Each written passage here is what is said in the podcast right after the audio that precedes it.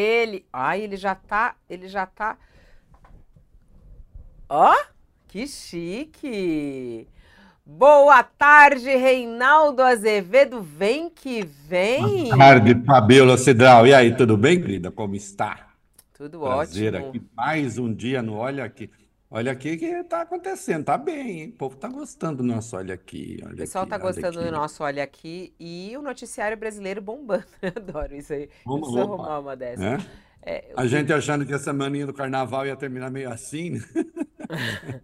Não, o ano começou para valer não. com muita É. notícia hoje, o dia bombando de notícia, né? Principalmente nessas investigações que todo mundo quer saber, as investigações relacionadas à tentativa de golpe no nosso país, quem são os personagens eh, principais. Não fala, tem- Fabiola, Fabiola, não fala tentativa de golpe. Foi só um encontro para conversar coisas. Ora, bola. Ora, pessoas bolas. estavam em atos preparatórios. É, enfim. né? Eu, nós mesmos vamos marcar um jantar, eu, minha mulher, você, seu marido, para atos preparatórios, sabe para quê? Nós vamos tomar o mundo, atos preparatórios. Isso. Nossa. E aí vai ser É. uma maravilha. Faremos uma Tentativa ditadura virtuosa. É. Hoje tem duas notícias aqui do nosso cardápio. Vamos iniciar o nosso Olha Aqui desta quinta-feira, dia 15 de fevereiro de 2024. Estamos ao vivaço, uma hora e três minutos para quem está conosco aqui no, no nosso chat. Pode mandar pergunta. Olha lá, olha o relógio dele hoje aí. 13 horas e 3 minutos. Pode mandar sua, sua pergunta para tio Rei no final do programa. A gente tem um momento. Tio Rei responde. É, pergunte que ele responde. Tá com problema de amor? Amor foi embora? Tá com problema? Manda boas cá que a gente traz de nisso. volta em três dias. Ele é romântico, ele tem dicas de moda. Olha o look hoje. Olha o look dele hoje. Tem dicas de moda, entendeu? Ele pode falar tudo pra você, literatura, cinema, enfim. Vamos que vamos. Ó, já tem pergunta aqui, ó. já tem pergunta chegando. Vamos lá. É, qual é o nosso cardápio de hoje aqui? Tem duas notícias que o nosso repórter, colunista, trouxe hoje aqui para o UOL, são extremamente importantes, do Agui Talento, que estava de férias, interrompeu suas férias por causa do noticiário, informações que ele obteve, né? E, e que são importantes nesse jogo aí que a gente está, nesse, nesse quebra-cabeça que a gente está montando e entendendo o que, que foi isso no nosso país, construindo essa história. Primeiro, empresários que pressionaram Bolsonaro a dar um golpe. Vamos tratar disso com o Reinaldo Azevedo. Qual é o papel dos empresários nisso? Qual foi o papel dos empresários nisso? Reinaldo vai explicar pra gente. Outra extremamente importante é. Ele congelou o Reinaldo ou ele tá paradinho esperando? Tá congelado. Parou assim, ó. Parou bonitinho, parece uma fotinho. A gente vai retomar a ligação aqui com o Reinaldo Azevedo, mas ele já volta. A gente só vai retomar a, a internet com ele. Outra informação importante de hoje que o Aguirre traz é em relação à participação dos militares. A Polícia Federal está apurando é, justamente se houve omissão por parte de dois é, chefes das Forças Armadas, o chefe do Exército e da Aeronáutica. O que, que diz a Polícia Federal e no seu relatório? De que esses eh, militares, eles são agentes garantidores da ordem, né? E por isso, se eles tivessem algum tipo de informação sobre isso, eles tinham que atuar. E se eles não atuaram, o que, que acontece? Eles foram omissos. E por isso a necessidade, inclusive, eh, de eles serem investigados sobre isso. Então, também a gente vai entender o papel dos militares eh, nessa história eh, da investigação, justamente do 8 de janeiro. Eu não sei se a gente já voltou com o Reinaldo Azevedo ou ainda não. É, tivemos um probleminha aí com o Reinaldo Azevedo. Na... Não temos ainda o Reinaldo, né? Mas ele já está retornando, não é isso? Eu acho que sim. Outra notícia que a gente vai trazer hoje aqui no nosso All News é, é relacionada a, ainda nessa, nessa questão das investigações. O que, que aconteceu? A defesa é, do ex-presidente Jair Bolsonaro entrou com um pedido é, no Supremo Tribunal Federal para que Alexandre de Moraes, o ministro relator dessas investigações, é, não seja afastado desse caso. A defesa de Bolsonaro pede para que justamente ele não participe mais do julgamento nisso. É, pediu o afastamento de Alexandre de Moraes. Os advogados enviaram uma petição ao presidente do Supremo Tribunal Federal, Luiz Roberto Barroso, alegando que Moraes seria uma das vítimas é, da possível tentativa e, portanto, não poderia ser o relator do caso. Então, nesse caso, eles pedem aí a, a saída é, de Alexandre de Moraes. Esse é um assunto é, que traz até uma discussão entre aqui os juristas até, porque o que acontece? É, eu não sei, o Reinaldo já voltou ou não? Eu não estou sabendo se ele voltou ainda ou não. Ainda não voltou, a gente está com um probleminha aqui na conexão com o Reinaldo Azevedo, mas em instantes ele volta. Peço paciência aí é, do nosso público no chat, que já está perguntando cadê o Reinaldo Azevedo? Ele já está retornando. A gente está aqui aguardando ainda é, a retomada. Acho que teve uma queda na, na internet, na conexão, como ele faz lá do escritório dele. A gente perdeu um pouco essa conexão, mas a gente já está retomando com ele. Essa é uma notícia muito interessante, até para a gente ouvir a opinião do Reinaldo Azevedo, sobre é, se Alexandre de Moraes deveria ou não se afastar desse caso. Há alguns juristas que dizem que ele não deve, é, que ele não deve se afastar. Tecnicamente, ele pode sim é, continuar neste caso, ser o relator e julgar este caso. Né? É, até o professor Walter Mairovich hoje explicou isso claramente até porque a gente está falando de um inquérito policial ainda. Então, ele pode sim ainda participar desse julgamento e ser o relator do caso, segundo o professor Walter Mairovich, juiz é, também aposentado.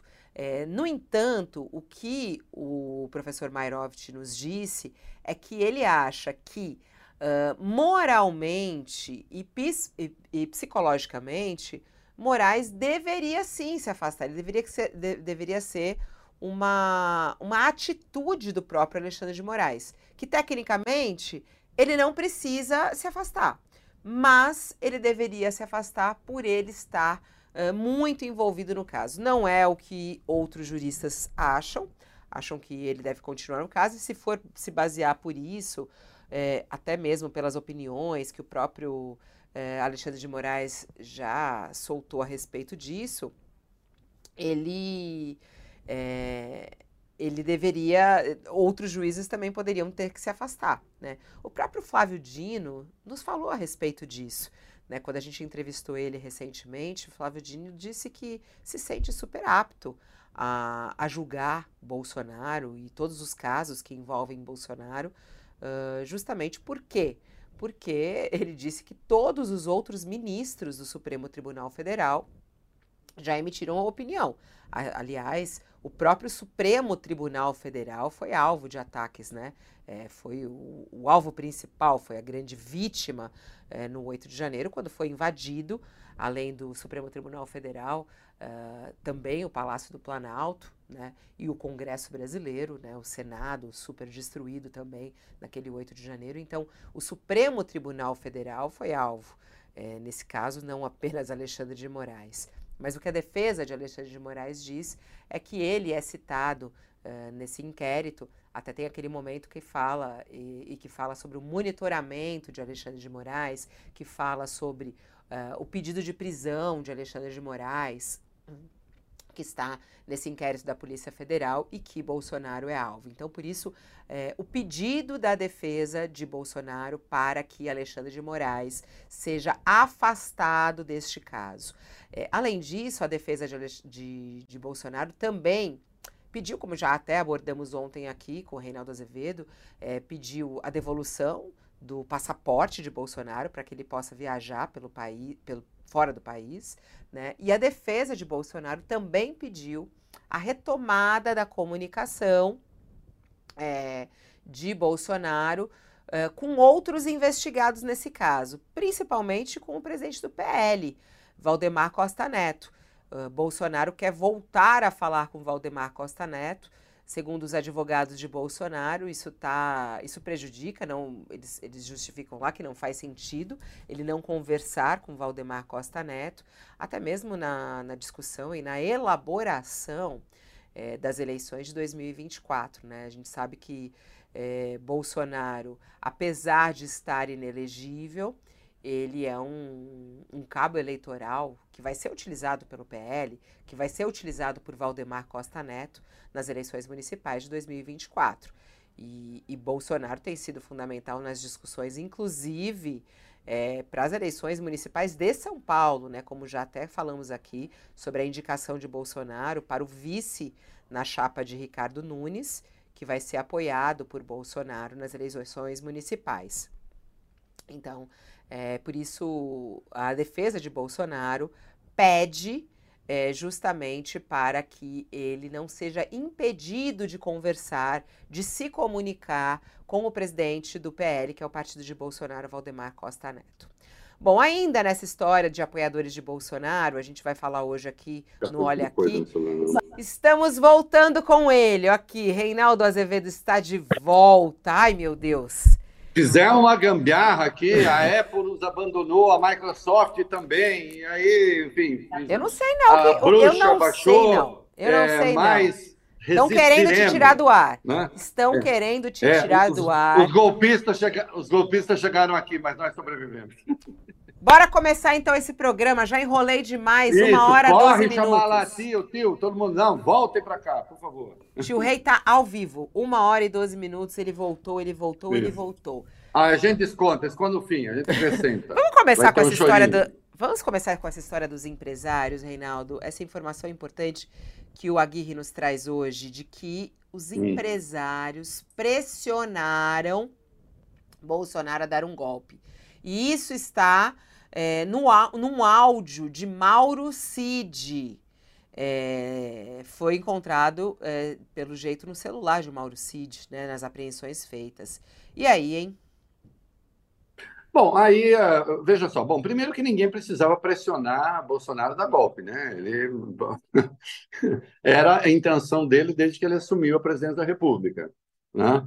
É, eu sempre lembro que nos dois discursos de posse, né, porque há dois, um mais formal e aquele no parlatório ali para, o povo, nos dois discursos você já tem sementes de golpismo. Então ninguém precisa pressionar. Agora eu absolutamente não estou surpreso.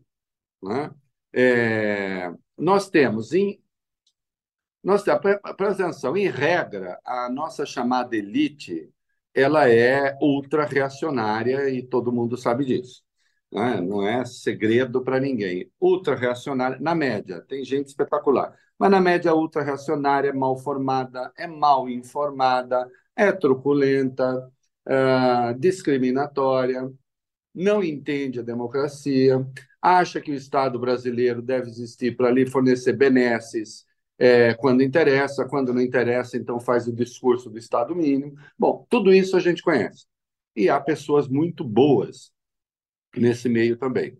Agora, se formou com o bolsonarismo né, e com o Bolsonaro, é, aquela, aquela turma é, realmente barra pesada, de extrema-direita, que ficava ali no fundo do leito como um lodo, né, é, pensando coisas ruins, essa gente veio à tona. Né? É, e, curiosamente, quando você pega os mais radicais, com uma ou outra exceção, mas quando você pega os mais radicais, são, digamos, aquilo que os franceses chamariam parvenus, né? são é, pessoas de ascensão relativamente recente, né? é, que nem tinham encontrado ainda o seu lugar, mesmo nessa elite discriminatória, mesmo nessa elite ruim. Eles ainda eram considerados os exóticos aqueles que ainda não eram deles, não é? Sabe aqueles que levavam que levam bola preta em certos clubes, né? Não, esse aqui é, é rico novo, não pode entrar ainda, né? É, então eles tentaram criar, digamos assim, é, um, uma nova nata do lodo para a nata, né? Do pensamento empresarial brasileiro. E que pensamento não é, né? Boa parte vive de lobby mesmo, o lobby mais descarado, mais é, desconcertante para quem entra em contato com esse tipo de gente abjeta, né? porque está sempre em busca de fazer negocinho. Né? É, e essa gente viu no Bolsonaro um instrumento dos seus, dos seus próprios delírios de poder, né? que nunca é, entendeu democracia, É claro que eles não precisam, ninguém precisa tornar Bolsonaro golpista. Ele é golpista por conta própria, ele é golpista por formação, ele é golpista por convicção, ele é golpista por desinformação, porque talvez seja a pessoa mais notavelmente ignorante da política brasileira. Né? Uma ignorância que é diretamente proporcional a seus delírios de truculência. E aí, quando vêm esses endinheirados, porque esses endinheirados também é bom que se diga, né? É, não vou ficar fulanizando, os nomes estão aí. Esses endinheirados também significam um, um colchão de segurança. Em tudo dando errado, né? essa gente está aí, pode garantir uma boa vida para o golpista e para o seu clã. Né? Passa a viver em outro mundo, passa a viver numa bolha. Né? E essa gente achava que então é isso aí, vai lá, não aceita não. Né? É isso mesmo, estamos com você. E precisa responder por isso. E ponto final. Né? Porque agora está é, fica esse negócio, oh, não, não é bem assim, vamos com calma. Eu adoro a tese da pacificação, né, que circula às vezes por aí. Pacificar quem com que? É a questão. Você pacifica é, na democracia pessoas que têm posições contraditórias entre si e tal, e você vai lá e vamos ver e tal, vamos procurar. Se falar, eu lembro, você lembra, se falava muito, vamos fazer um pacto social no Brasil, mas quando se falava isso, era um pacto, um entendimento entre pessoas que aceitavam a democracia como pressuposto. Eu não aceito fazer pacto com golpista. Eu não aceito pacificação com golpista. Golpista tem que pagar pelo que fez. Golpista tem que pagar pelo que fez, porque eu insisto na tese: se eles tivessem ganhado, nós estaríamos pagando por aquilo que não fizemos. Que é o que acontece na ditadura. Na ditadura é o quê? Presta atenção. Na ditadura, quem não deve é que tem de temer. Sabe o que não deve não teme? Não. Na ditadura é o seguinte: justamente, né, quem não fez nada tem de temer. Os que fizeram eles acham que eles não precisam temer nada, porque estão assegurados, estão garantidos. E estão tendo de responder por suas escolhas. Não é? E agora fica esse negócio. Tem de ir a fundo. Não, não me surpreende, absolutamente não me surpreende. Eu acho que ninguém tem de ser condenado é, já sumariamente por isso que veio a público. É preciso que se apurem as condutas devidamente, detidamente, saber como essa gente se articulou com Bolsonaro, qual foi o entendimento, no curso do tempo, como é que eles se organizaram. Agora, não pode, de maneira nenhuma, né, ser condescendente com isso. Nós estamos falando apenas da democracia, nós estamos falando apenas do Estado de Direito. E agora, vocês sabem que nós tivemos um problema aqui. Fala, meu amor, qual é o problema? Ah, tá. Ela só vai desligar o computador que está atrás de mim. É o meu marido que está aqui. o, não, que o Reinaldo, a gente teve um probleminha. Ele tá, ele tá. Mas você está pelo celular agora, não é isso? Eu estou pelo celular. Eu nem sei como a imagem. Aliás, eu nem sei para onde eu estou olhando direito. Onde tá o é, você está olhando para o computador. Eu estou olhando para a tela do computador. Olha, olha para o celular. Aqui. Fica isso, melhor aqui? Isso, aí mesmo. Aqui, assim você está olhando para mim mim. Não, aí, aí. Aqui? Ótimo. Então, não, tá aí não. Aí Perfeito. do outro lado. Não, não é aí, é aqui, ó. Aqui? Isso, aqui, aí. Aqui. Isso, isso. Então tá aí você tá olhando para o seu público. Tá olhando Senão fica seu... aparecendo assim, né? Falando, tá é. olhando para o nada. Tava olhando para você, tava falando assim, ó. Oi? É, falando. Ah, ah, não. não. Pronto, Ô, Reinaldo, sabe uma coisa importante dos empresários? Porque quando a gente fala os empresários, muito se pensa sobre o financiamento. Porque a gente está falando de grandes empresários, né?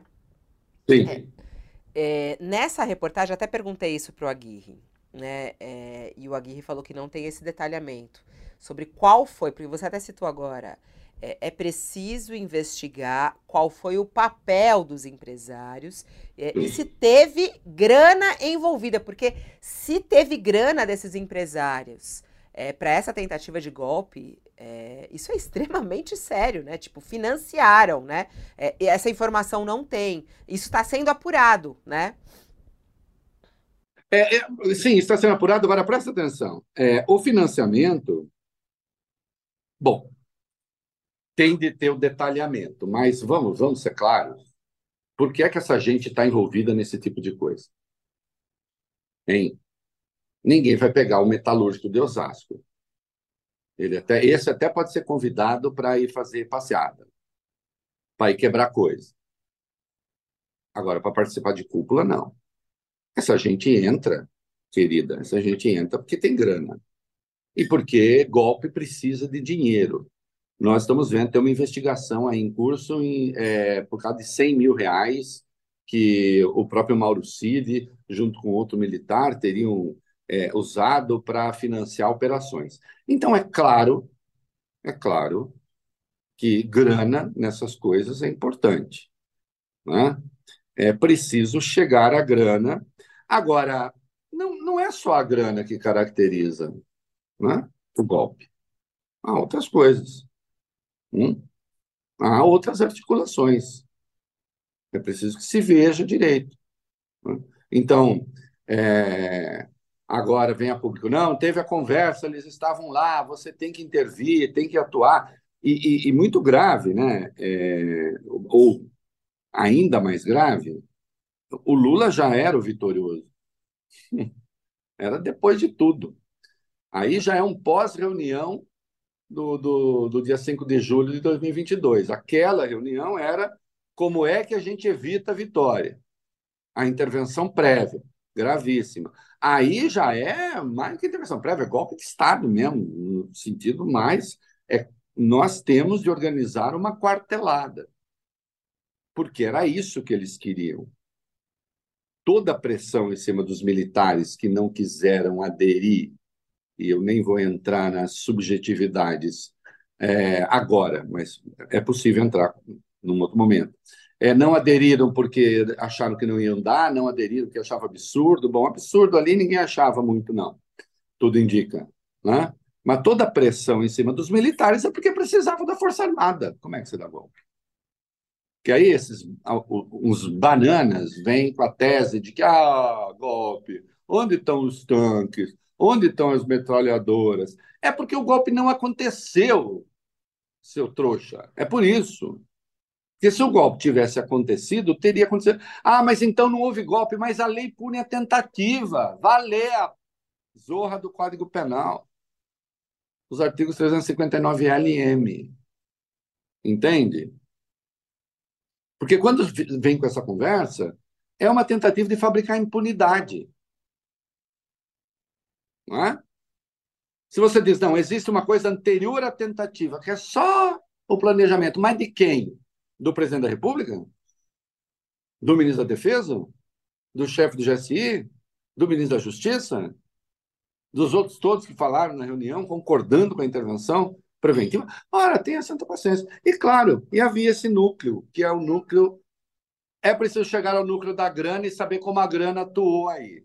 Mas que teve essa parte, um pedaço é, do empresariado, ou líderes empresariais, se não líderes, pelo menos expressões midiáticas do empresariado é, que apoiava golpe, isso não tem a menor dúvida. Que é a mesma turma agora, que tem uma turminha que circula por aí, bem asquerosa, que é a turma do deixa para lá. Já cansei, isso já me chegou. Entendeu? Ah, deixa para lá. Alexandre também está exagerando. Precisa parar com isso deixa tudo quieto, deixa como está. Chegou a hora da gente deixar assim. É mesmo? Por quê? Eles vão parar de é, tentar o golpe? Num outro descontentamento que eventualmente tenham? Não vão parar. Não? Eu escrevi hoje uma coluna no UOL e eu demonstro que parte do texto que o Bolsonaro usou no seu videozinho de convocação para o ato do dia 25 é o mesmo texto da sua exortação golpista de 7 de setembro de 2021 em São Paulo. A mesma coisa, as mesmas expressões. Nós precisamos da fotografia para mostrar ao Brasil e ao mundo né, é, o, a verdade, o povo, o verdadeiro povo brasileiro. Em 7 de setembro, eu falo do povo conservador, agora só muda isso: Deus, pátria, família e liberdade. É o mesmo texto. É, é, é impressionante. É, é, é, não aprende nada, não esquece nada, para ficar numa frase do Talleyrand sobre os Bourbon, né? É, é uma gente que não aprende nada e não esquece nada. Ele não aprende nada e não esquece nada. Então, ele usa o discurso notavelmente golpista de 7 de setembro, em São Paulo, porque em Brasília eles seguraram um pouco a onda, ele segurou, é o mesmo que ele usa agora para convocar a turma contra o Supremo e dizendo não, mas não é contra o Supremo, é só um ato, tal. Mas acho que disso a gente fala daqui a pouco sobre esse ato. Agora, essa coisa do empresariado, evidentemente, ninguém está surpreso, né? Eu até, eu até achava, eu, até estava sentindo falta, perguntando cadê? Porque a gente sabe o papel que essa gente jogou, né? E Agora, muito grave. É, e uh, o próprio Aguirre também hoje trouxe uma outra reportagem que é a nossa manchete principal. Uh, ah, não, agora mudou. A, a, manchete agora é dos empresários. A manchete anterior também era do Aguirre e falando sobre os militares. Esse ponto a gente tem falado um pouco mais, mas o que eu acho muito importante é essas aspas da Polícia Federal que o Aguirre traz nessa reportagem. Se você até puder descer aí, o Diego, é, no trecho, no qual a Polícia Federal uh, fala sobre a participação é, desses dois chefes, né, da aeronáutica é, e também é, da, da, da, aeronáutica e do exército sobre o trabalho deles, né, a atuação deles como agentes garantidores e a omissão deles ao terem conhecimento de que algo estava sendo planejado, estava sendo discutido, estava sendo tratado. Diz aqui, abre aspas, em relação ao general Freire Gomes e ao brigadeiro Batista Júnior, os elementos colhidos até esse presente momento indicam que teriam resistido às investidas do grupo é, golpista. No entanto, considerando a posição deles de agentes garantidores, é necessário avançar na investigação para apurar uma possível conduta comissiva por omissão, pelo fato de terem tomado ciência dos atos que estavam sendo praticados. É, e na condição deles, comandantes do Exército e da Aeronáutica. Você vê aí um crime de omissão, uh, o Reinaldo, dos militares?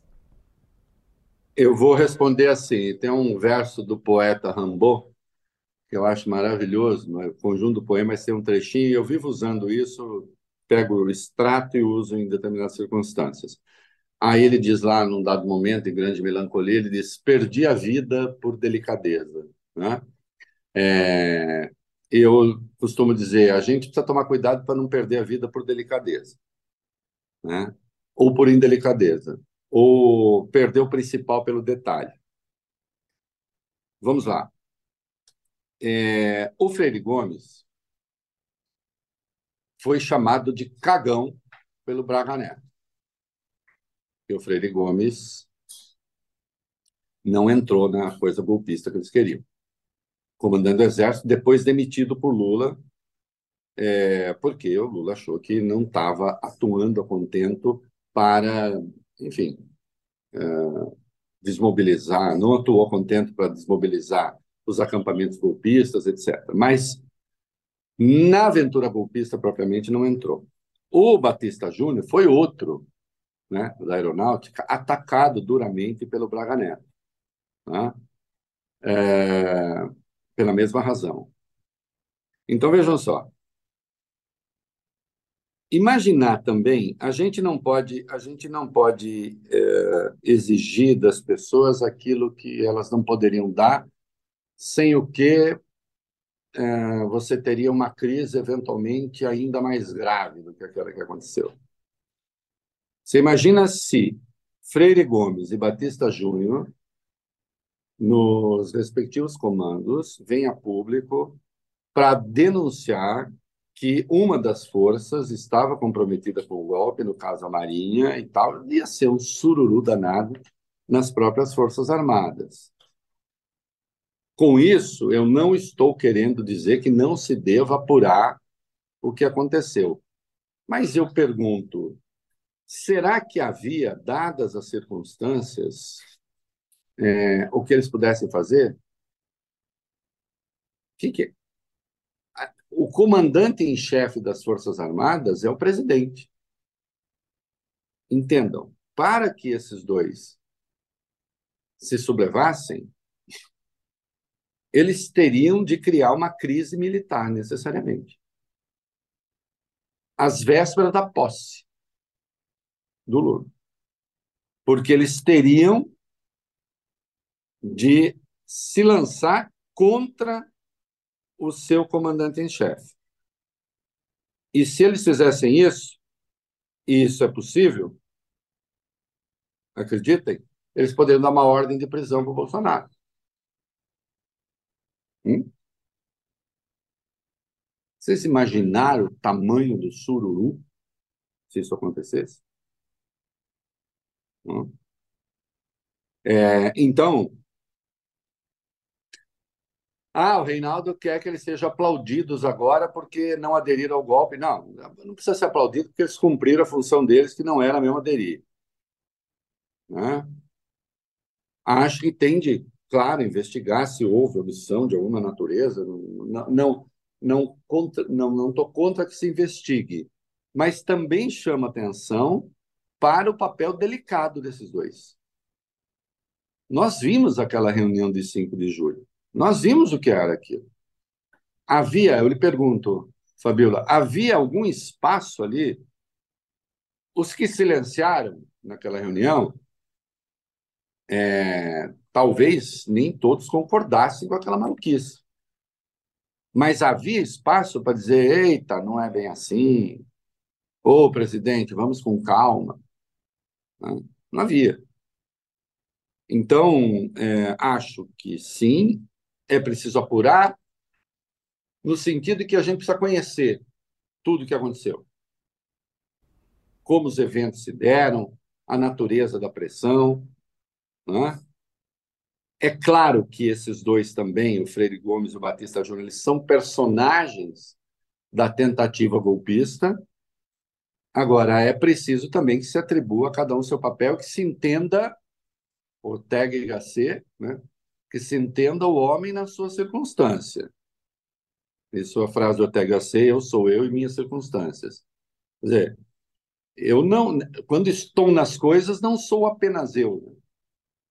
Eu entendo das minhas vontades, das minhas subjetividades, dos meus interesses, daquilo que eu quero fazer, da vida como ato de vontade, como ato volitivo, de escolhas. Mas eu também tenho circunstâncias. Né? E aí é, aparece um barbudo alemão de origem judaica chamado Karl Marx, né? E a gente faz a história né? também de acordo com as circunstâncias que não são da nossa escolha. Então, é preciso ver bem isso para que não se é, é, não acabemos por ser duros demais com quem, afinal de contas, mesmo estando no lado complicado da história, atuou para evitar o pior. Né? Ah, eu me refiro em particular a. Aí conheço um pouco mais de perto ao Batista Júnior, gente que eu conheço, não posso falar quem, pessoas públicas e tal, estiveram com ele quando estava a efervescência danada, e ele disse: a aeronáutica não vai participar de nenhuma aventura. Né? E ainda sugeriu que poderia combater a aventura se preciso. E ele era um cara do, da esfera bolsonarista. Ele ficava no Twitter, uma vez até eu tretei com ele, disse, escuta, como é que é isso? Né? Você vai ficar aí no Twitter falando essas coisas? Né? Agora, golpe não.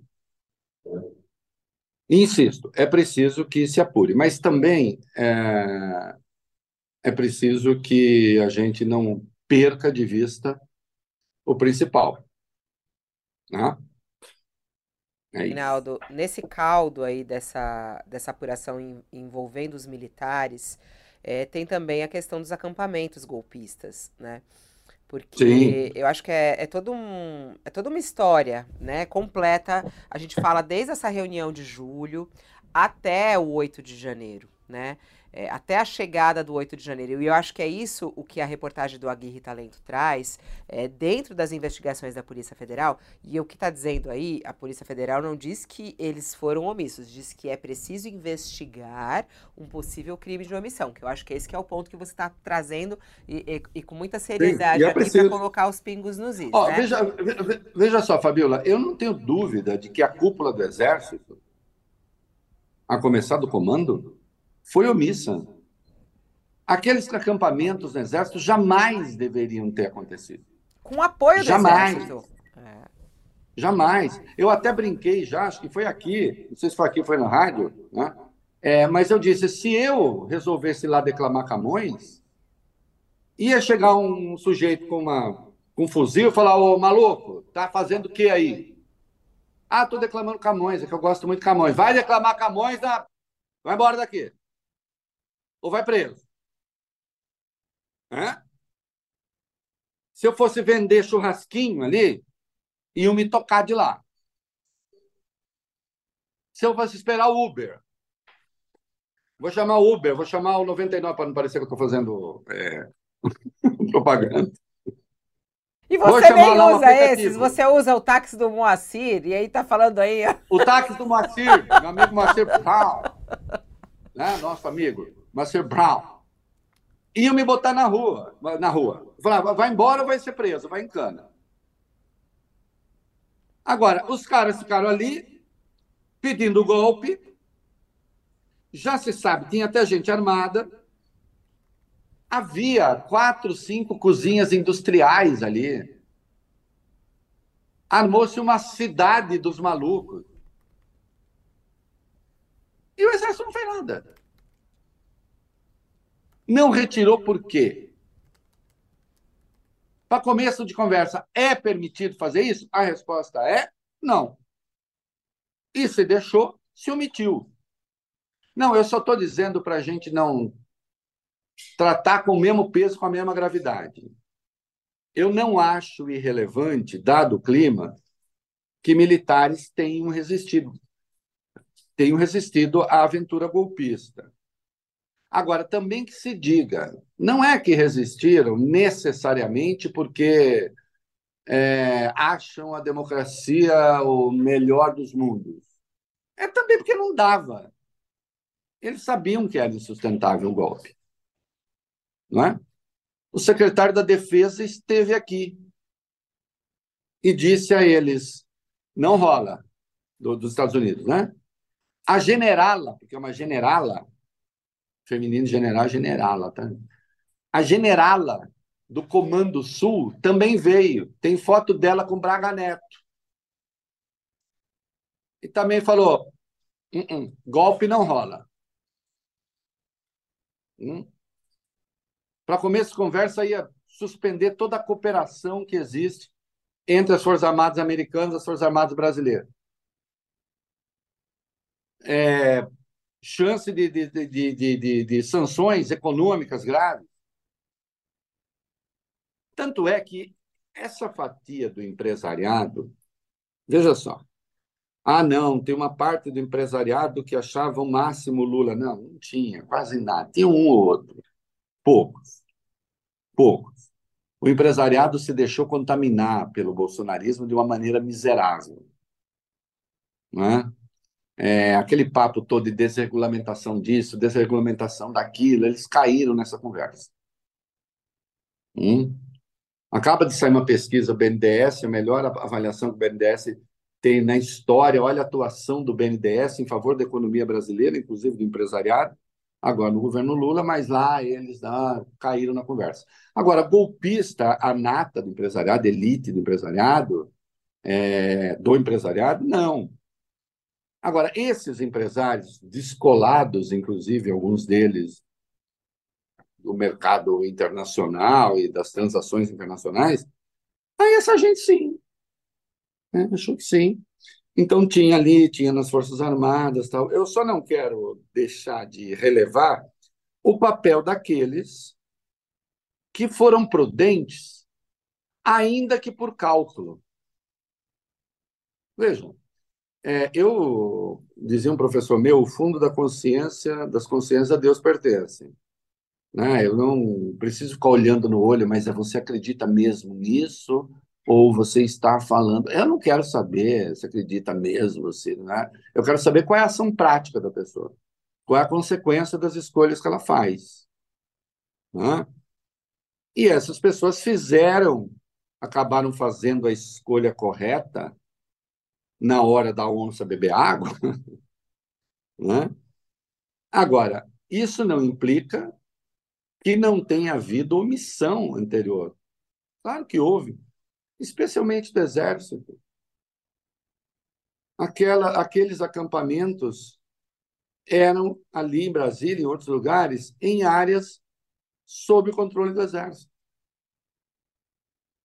em que não se podia declamar um poema de Camões. Entende? Mas se podia ir lá, ficar lá pedindo golpe de Estado.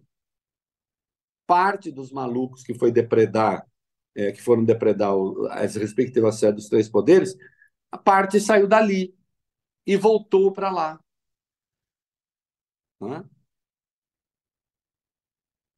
É... Por que é que depois o, o, o Freire Gomes cai? O Freire Gomes cai porque quem é que foi escolhido no seio do próprio exército para comandar as forças especiais? Quem? Justamente o ajudante de ordens de Jair Bolsonaro, o Mauro Cid. E aí se diz, Mauro Cid não, o Freire Gomes e outros disseram Mauro Cid sim. Como Mauro Cid sim? E nós estamos vendo o que fez Mauro Cid que agora, na delação, está sendo importante. Então, claro que havia um comprometimento, claro que falta uma falta sobretudo uma cultura democrática às Forças Armadas brasileiras. Elas estão com uma formação intelectual que é da década de 50, da Guerra Fria. É preciso mudar a bibliografia. Hum? Há coisas que estão sendo ensinadas ali que já estão vencidas, já estão mortas. A tecnologia já avançou muito além daquilo. Do ponto de vista técnico, elas são mais desenvolvidas, apesar das dificuldades, do que do ponto de vista ideológico. Então há um problema de formação. Que se diga, essa elite militar que está aí, com raras exceções, ela é mais atrasada ideologicamente do que a anterior. Essa elite militar que está aí, ela, ela é herdeira do Silvio Frota, daquele que tentou dar golpe no Geisel e que perdeu. Ordenança do Silvio Frota foi o general Augusto Heleno. Entende? Formou-se uma elite militar mais, insisto, ideologicamente mais atrasada do que a geração anterior, que era gaiselista. Isso eu estou falando tudo no universo militar. É... é preciso mudar profundamente essa mentalidade. A coisa é muito mais. O buraco é muito mais fundo. Reinaldo. Agora, se omitiu, se omitiu, tem que responder. 1h45, o tempo voa nesse programa. Boa, pergunta... sobretudo quando dá pau na técnica. Ó, pergunta direta e reta. Alexandre de Moraes precisa se afastar do caso? É, a defesa isso de é... Bolsonaro pede isso. Isso é uma delinquência, mas é uma delinquência é, tão profunda. Com a devida vênia, a defesa pode, insisto, defesa é sagrada. Né? É, tem que defender tal. Você tem. Isso, olha só. Você tem o artigo 255 do Código de Processo Penal, que diz que juiz não pode ser inimigo das partes e tal, não sei o quê. Eles estão querendo caracterizar o Alexandre de Moraes como inimigo. Mas peraí. O Alexandre de Moraes é inimigo ou eles fizeram o Alexandre de Moraes inimigo? Porque aí os doutores estão ignorando o artigo 256 do mesmo Código de Processo Penal. E o artigo 256 diz que não há impedimento quando a parte provoca a animosidade com o juiz. Que é o caso. Ora, só faltava agora eu ser réu, ter um juiz de que eu não gosto, porque eu considero severo demais, ou porque sei lá o quê. Aí eu vou à frente da casa dele, fico xingando ele, arrumo uma treta com ele num restaurante, planejo, mando seguir, né? E depois digo, ah, não, ele é meu inimigo. O Alexandre tem de sair. Tem de sair por quê? Até porque quem teria que declarar impedimento, nesse caso, o próprio Alexandre dizer, sou impedido. Ah, não, então eu quero levar essa questão para o pleno, para ver se, se, se, o pleno vai de, de, decidir o impedimento do Alexandre o que obviamente não aconteceria. Isso daí é só mais.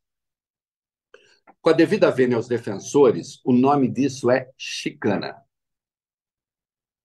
Defensor é defensor, tem que fazer defesa, ok.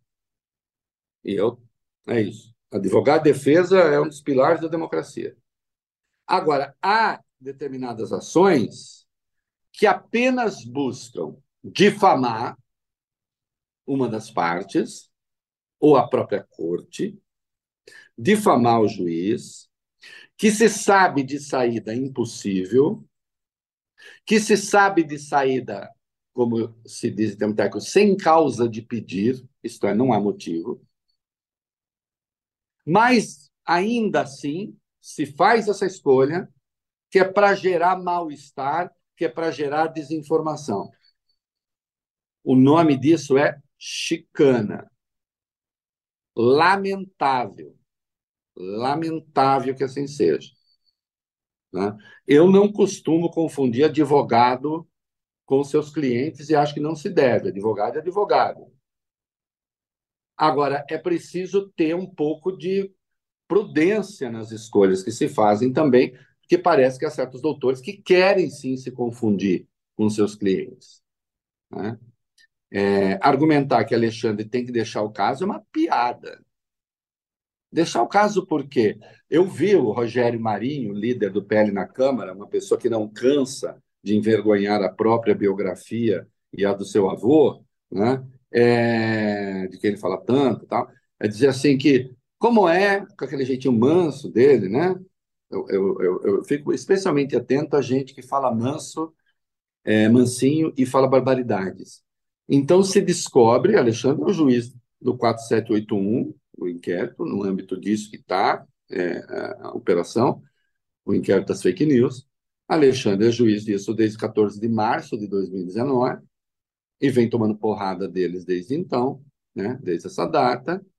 Aí se descobre que no curso do esforço golpista passaram a perseguir o Alexandre, a, a espioná-lo, a segui-lo, tem relato disso, não é? Ó, oh, estamos aqui com o Alexandre e tal, é, acompanhando, agora ele foi para não sei Quer dizer que então, e aí o, o, Rogério Marinho diz, agora então ele ficou impedido, ele ficou impedido porque ele é vítima e se ele é vítima ele não pode ser juiz. Como é que é? O Rogério Marinho tem a cara de pau, com todas as vênias, hein, senador? Você sabe que sempre com vênia.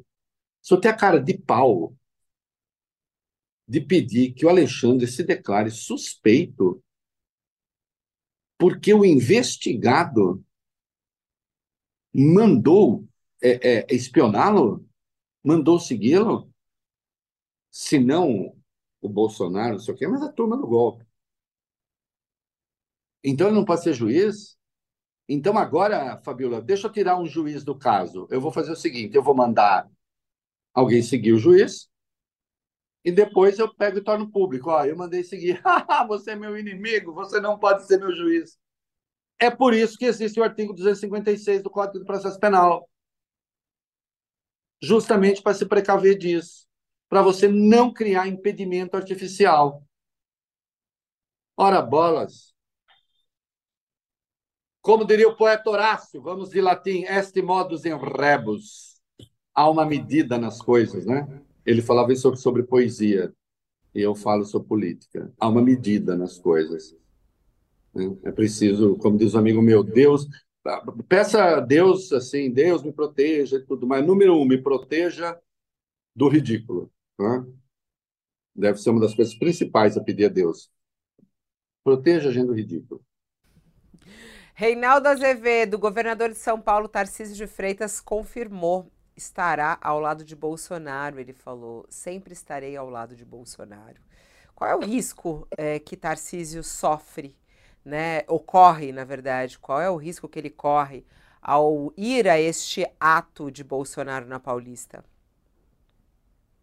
Olha só, é... vai depender também do ato, né? Do que acontecer ali, do que não sei se o Tarcísio vai discursar ou não. Há o risco de o Tarcísio fazer, de querendo que ele fale, fazer um discurso golpista, ele não parece ser do tipo que dá tiro no pé mais. Né?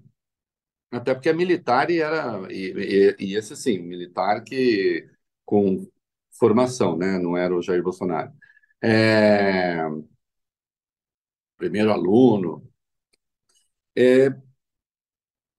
Risco nesse sentido, haver. Risco político, Aí o cálculo que ele está fazendo é o seguinte: ele não tem, uma vez que o Bolsonaro tenha decidido fazer isso, e tem um monte de gente tentando demovê-lo, hein? É bom que você saiba. Tem um monte de gente tentando demovê-lo. Fala, não faça, vai ser pior. Que aí eu quero voltar meu texto. Eu acho que ele pode ser preso no dia 26 de fevereiro. Não faça, vai ser pior e tal. Agora, mantido o ato, se o Tarcísio não vai, se, bom, se o Nunes não vai, não tem o apoio do Bolsonaro na prefeitura. Então o Nunes vai. Não deveria ir. Falar, não, o senhor pode me cobrar isso, mas o senhor não pode me cobrar é, comprometimento com um ato contra o Supremo. A mesma coisa deveria dizer o Tarcísio. Agora, há espaço para dizer isso? Há espaço de interlocução? Eu vejo que não, ele realmente estaria, ele passaria a ser alvo das milícias bolsonaristas e, portanto, ele vai. Em si é um erro? Obviamente é um erro. Esse ato do Bolsonaro é um ato contra o Supremo. É mais um ato contra o Supremo. Ele passou quatro anos atacando o Supremo ele continua atacando o Supremo. Não é? Porque não ele pretende, por uma questão lógica, que esse não seja o último ato e o único ato. A ideia é que seja apenas o primeiro. É iniciar uma escalada. É tentar fazer o Supremo voltar atrás e depois o TSE. O que ele quer é elegibilidade. Ele quer disputar de novo. Ele quer anular os processos. Isso não vai acontecer. E quando se diz não vai acontecer, então vai acontecer o quê? Veja só. Ele está com medidas cautelares. Qualquer incitamento que parta mesmo da plateia, e a chance disso acontecer é gigantesca contra o Supremo, mesmo sem cartaz, sendo ele o cara que convocou a manifestação, correndo o risco de que isso acontecesse, ele conhece esse risco. Ele conhece o risco. Ele está, ele decidiu, ele decidiu correr o risco de que haja ali um coro pedindo fechamento do Supremo. a destituição de ministros, etc. Ele estará cometendo crime contemporâneo. Uma das razões é a prisão preventiva, já que ele é investigado. Não é? Está com medidas cautelares. Anunciou-se que pessoas investigadas com quem ele não pode falar, é uma das decisões cautelares, estarão presentes. Outra razão para a prisão preventiva. A primeira delas está no caput do artigo 312 e esta outra está no parágrafo 2 do artigo 312. Então, que é uma boa data para o Bolsonaro ser preso? 26 de fevereiro, dia seguinte. E aí o Tarcísio vai fazer o quê? Vai é, é, sublevar a PM? Como é que é? Não, né? Acho que não. Não, politicamente, continuaremos juntos. Tal. Eu entendo a questão política, porque ele viraria, enfim, alvo das milícias digitais, se não fosse. Talvez outros, não sei se outros governadores virão, que são a, a, a, aliados de Bolsonaro. Agora, evidentemente, o Supremo é o alvo e há uma aposta. A aposta é Alexandre, e nesse caso, se o Alexandre decidir, terá sido a maioria do Supremo, não terá coragem de decretar a prisão de Bolsonaro. Eu, no lugar de Bolsonaro, não apostaria nisso. Mas eu também não quero que o Bolsonaro me ouça, porque eu quero que ele seja preso. Eu acho que ele merece. Já. Tá? Porque é o seguinte, esse negócio de que não vai acontecer nada, eu conto na minha coluna de hoje. Em, dois, em, em, em 2021, no 7 de setembro, o Lira ligou para ministros do Supremo, era presidente da Câmara já, né? O Ciro Nogueira, chefe da Casa Civil, ligou para ministros do Supremo, e eles sabem que eu estou falando a verdade, dizendo: fica tranquilo, o Bolsonaro vai fazer um discurso nos limites do que a lei suporta. E eram dois eventos, Brasília e São Paulo. Não é? Aí ele fez o quê? Brasília, ok, foi ali, né? Veio para São Paulo, viu aquela massa, endoidou e, fe e fez um discurso golpista. Né? Atacou o Supremo, referiu-se ao Alexandre com palavras de baixo calão, disse que não obedeceria mais a decisões oriundas do Alexandre de Moraes, e na prática. E, e falou: ninguém me tira daqui, né, da presidência. Tenho três alternativas só: prisão, morte e vitória. Aí ele falou que nenhum canalha iria prendê-lo. Ficou claro que a morte estava sendo descartada a dele, né? E que, portanto, só restava a vitória. E, isso, e ficava implícito ali a vitória a qualquer custo. É, embora a turma tenha, tivesse dito para o Supremo, não vai acontecer. E por que não aconteceu nada a ele, então? Não aconteceu nada a ele, então, porque havia dois caminhos para puni-lo o caminho do impeachment, crime de responsabilidade. Que ele, isso era crime de responsabilidade. Precisava de dois terços da Câmara para aprovar impeachment. Não, mais do que isso, né? O requerimento do impeachment tinha de ser posto em votação pelo presidente da Câmara. E o Lira jamais faria isso. Porque o Lira já estava governando o Brasil. O Bolsonaro abriu mão de governar o Brasil entregou para o Lira, por orçamento secreto, e o diabo ele ficou cuidando de golpe de Estado. Então o Lira jamais colocaria em votação. Colocasse em votação, não haveria os dois terços. Portanto, não ia dar em nada. Hum? E havia o caminho do crime comum, que também é crime comum, isso que ele está fazendo. Também crime comum. Mas, aí, crime comum. Quem ia apresentar é, a denúncia quem ia primeiro pedir investigação? O Ministério Público, por conta própria, o Augusto Aras? Não iria. Ainda que alguém pedisse Augusto Aras, não ia adiantar. Augusto Aras apresentaria uma denúncia contra Bolsonaro por isso? Não. Agora, mesmo no crime comum, o presidente da República precisa ter dois terços da Câmara aprovando. Se o, se o STF achar que o, que o processo é cabível. Então, ele podia fazer aquilo sem acontecer nada.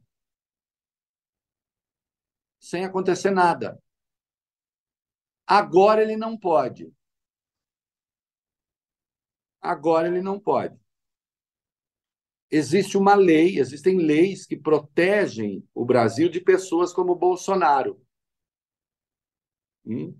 Na presidência da República, em razão das questões constitucionais que impedem o processo de impeachment, ou mesmo por crime comum, a não ser que haja concordância de dois terços da Câmara, né? cada um numa etapa do processo, mas os dois terços são necessários. Se ele tem a Câmara, não acontece nada. A Dilma só caiu porque ela perdeu a Câmara, não é mesmo? Senão não teria caído. Né? Não cedeu algumas chantagens e aconteceu o que aconteceu.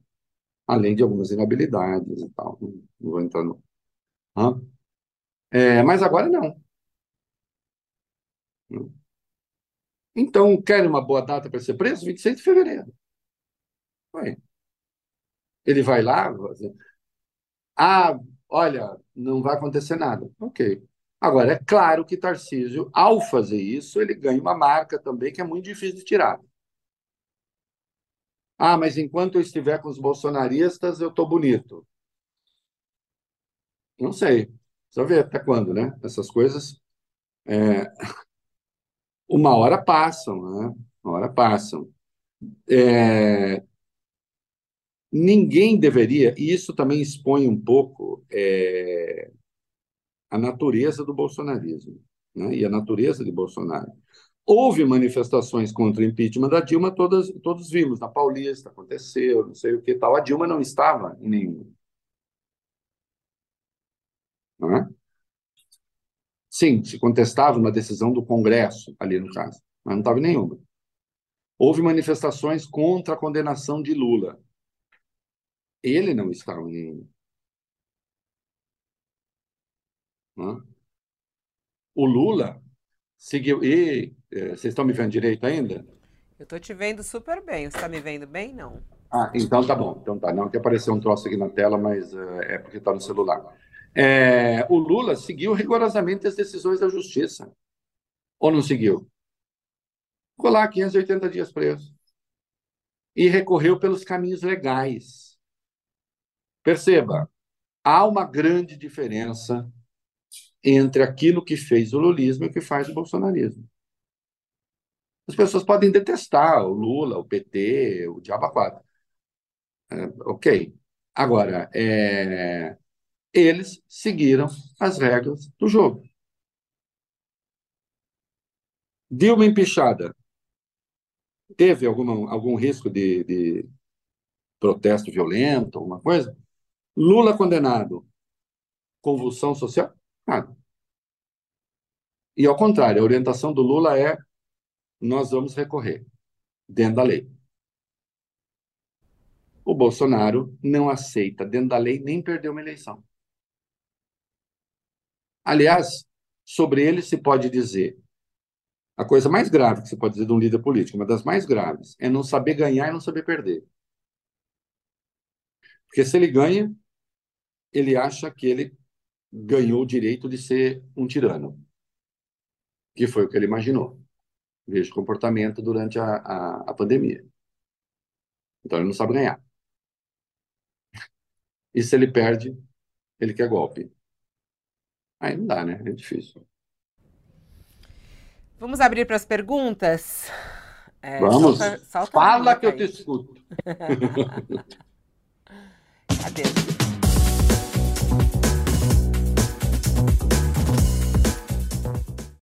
Tio Rei Responde, esse é o nosso quadro aqui do Olha Aqui. Ah, Perguntas sim. a Reinaldo Azevedo. São várias que chegam neste momento aqui a Reinaldo Azevedo e muito a ver com o que você estava uh, falando. Em primeiro lugar, tem uma mensagem aqui bem bonitinha do Gabriel. Olá, tio Rei. Abraços de Franca, interior de São Paulo. Eu acabei de me formar em Direito pela Unesp e os seus comentários levam o direito para a população.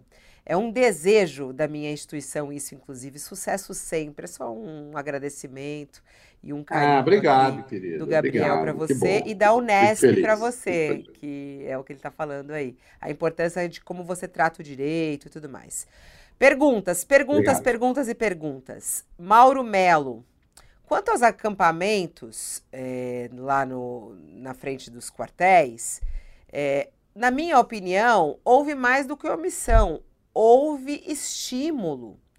Não houve, tio Rei? Isso não é uma cumplicidade? Houve, houve estímulo, sim, precisa apurar. É, estímulo oficial não houve, assim, você não tem um negócio do exército, olha, vamos nos juntar ali. Você não tem. Agora, nós sabemos que havia familiares de militares importantes ali no acampamento. Hum? Consta, é preciso que tenha, se tenha detalhes, é, que uma das razões da hesitação e de não, ter, de não se ter feito nada é que havia familiares de militares muito graduados ali, estimulando, né? Claro, né?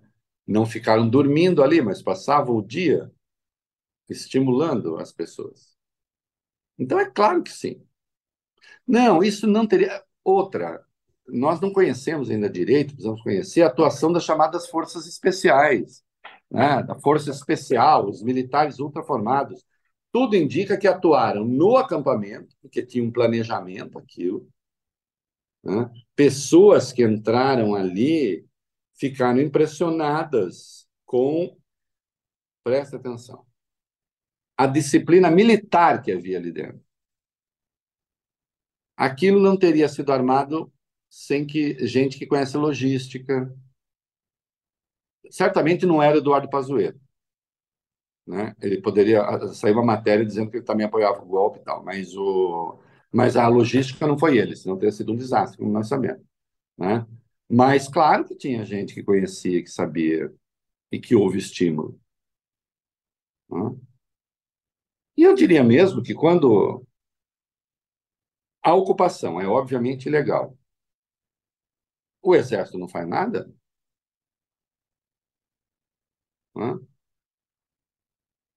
Está estimulando, né? Claro que sim. Não tem dúvida disso. Soares, é, de Manaus. Olha que legal, gente escrevendo de vários lugares do Brasil. Eba! De Manaus.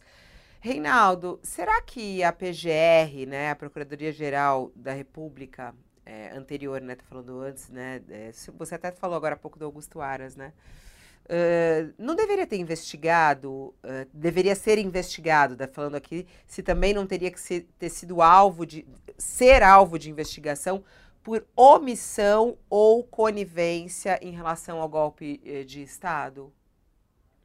Não, aí, aí, aí já é uma coisa muito complicada. Veja só, por mais que eu tenha achado e, e, e achei é, detestável a atuação do Augusto Aras, é, o, o, o Ministério Público, segundo a Constituição, ele é né, o detentor né, da, da ação penal, né? Cabe a ele, né? ele é o titular da ação penal, e ele tem o seu juízo. É, claro que existem comportamentos impróprios, você tem o Conselho Nacional do Ministério Público para avaliar é, atuação imprópria de procuradores. Né? Agora, você não tem como dizer, Augusto Aras, esse seu entendimento de determinadas ações, não pedindo investigação, não oferecendo ação penal, é, sugerindo, né, que depois precisa autorizar a ação penal, é, é necessariamente doloso.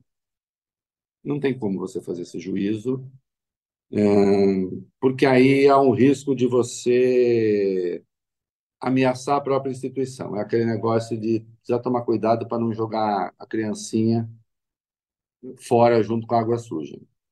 Né? eu não tenho a menor dúvida da atuação imprópria, errada, absurda de Augusto Aras diante de alguns comportamentos de Jair Bolsonaro. Né? Dele, do seu braço direito, Lenura Araújo, então, né? a subprocuradora-geral. Eu não tenho a menor dúvida de que foi impróprio, de que foi uma leitura torta da lei, de que se confundiram ali é, simpatias ideológicas com atuação técnica, de maneira que a ideologia deitou a sua sombra sobre a questão técnica. Não tem a menor dúvida disso. Né? Agora, esse tipo de coisa é, é muito complicado, porque o PGR, para determinados casos, determinadas autoridades, ele é o titular da ação penal. Se ele diz que não, né? Ah, e não há nenhuma evidência de conluio, né? ah, virá público é, uma coisa de que o PGR estava tramando golpe junto com o Jair Bolsonaro. Bom, se uma das gravações, um dos elementos pegar isso, ele vai ter que responder, claro. Agora, por, vá lá, por aquilo que nós consideramos, Soares, omissão, aí não. Aí não, porque ele tem um espaço que lhe é próprio, que pertence ao seu cargo, para atuar ou não atuar, para pedir a investigação, não pedir, para oferecer ação penal ou não oferecer. Acredite, seria pior haver uma instância que fosse lá também patrulhar o procurador. Né? que isso também, num dado momento, poderia acontecer contra a democracia. Né? É, a democracia é sempre um equilíbrio muito delicado, né? por isso que ela precisa ser sempre muito bem cuidada. Né? É isso. Reinaldo Azevedo, muito boa nossa semana um pouco mais é curta, mas cumprimos aqui a, a nossa missão. E com muita gente hoje, semana. mesmo com o pau que deu no sistema, né? deu no sistema, muita gente ficou com a gente aí. Mas a gente entendeu. Muita gente ficou com a gente acompanhando. Estou vendo aqui, ó. É, muito é, bom, hein? Muito bom. Tá muito mesmo bom. Com, mesmo com problema. Muito, com, com, com problema depois, e muito mais. Depois eu preciso ver como ficou essa imagem aí. Deve ter ficado uma coisa meio estranha, mas... Tá chiquérrimo, como sempre, aí com as suas... Mas segunda-feira tudo volta ao normal. Né? Volta. Né? Afinal, 2024 Como se diz em dois corvos, tudo volta ao normal. um beijo, bom restinho de semana para você. Um Até. beijo, meu bem. Bom fim de semana, bom fim de semana para todos aí. Temos ainda a sexta-feira, né? Mas muita gente já. O sexto já acabou, né? Muita gente agora quinta, não é isso? Quintou. É. As pessoas estão quintando, olha só. Quintando. Né? Porque é já, é quase sexta. A, a sexta já é, sexta. começa a festa na quinta-feira. É isso. Né? Que é muito bom, né? Que a moçada com responsabilidade, faça a coisa certa e brinque bastante. É isso aí. É isso. Beijo. Tchau, tchau. Beijo. Tchau. Esse é o Olha Aqui com o Reinaldo Azevedo, todas as segundas, quartas e quintas-feiras para você ao vivo. Vou ficando por aqui, volto amanhã às 10 horas da manhã no nosso Wall News. E daqui a pouquinho tem o Wall News também com o Diego Saza para você a partir das 5 horas da tarde. Obrigada pela sua companhia e uma boa quase sexta-feira a você.